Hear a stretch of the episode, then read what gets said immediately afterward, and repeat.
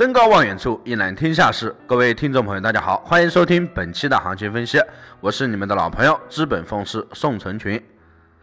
本团队专注市场动态，解读世界经济要闻，对原油、黄金有深入的研究。我会尽我所能，以我多年的研究经验，带领大家走在市场的前端。关于更多的价值资讯，可以添加我的个人微信，大写的 L，小写的 H，八八八零零七。首先，我们看到今天的一个市场行情，黄金来说，近两个月都是维持震荡，大跌之后就大涨，大涨之后又立刻大跌，总是给你希望之后又给你当头一棒，给你失望的时候呢，又突然给你惊喜，让你是琢磨不透。刚好今天是美国的感恩节，市场休市，所以说今天的行情来看呢，肯定是不会很大。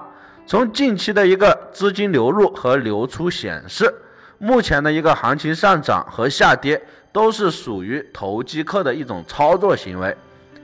临近月底，也是马上就会有非农数据出来，美联储利率，所以说行情它是必须要走出一个震荡的一个概率，要大于走单边的这种概率的。从技术面来看，小时线八连阳之后走出一波阴阳交替的小调整行情。不过依然是没有跌破小时线中轨的一千二百八十八一线，说明多头它依然是强势的，冲高回落也只是这个技术性的指标修复的一个正常走势，没必要去过分的解读。只要它不破一千二百八十八下方，它这个空间就有限。加上今天又是美国感恩节的美盘休市。所以说，预计日内它是不会有太大的一个波动。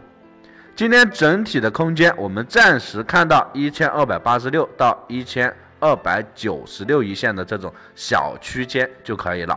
操作上，我们可以继续维持低多就行。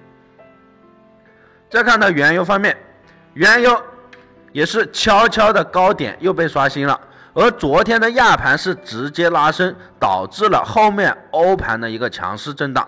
美盘它即使 EIA 数据下跌，也只是走出了一个下探回升，这就是前面上升的一个支撑力度问题。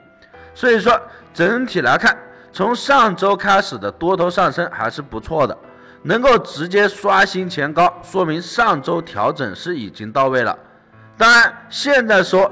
这个是有一点晚了，因为一直强调的是回调多，然后价格上呢只是在小时上面走回调，所以说基本上这波原油多单也是没有怎么做上的。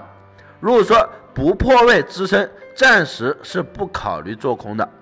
经历了一天的一个慢涨之后，原油短时间会形成一个区间震荡整理的一个情况，操作上低多操作为主。总之。在下破五十六点六位置之前，我们是不考虑去做空的。上方如果站稳五十八位置，后续还会有新高出现，那么接下来也是做一个回调做多。思路决定出路，把复杂的事情简单化，简单的事情重复做，遵循既定的原则，大胆的去做，去探寻投资的乐趣。以上就是本期全部内容，感谢大家收听，希望大家点击订阅，持续关注本人，我们下期再见。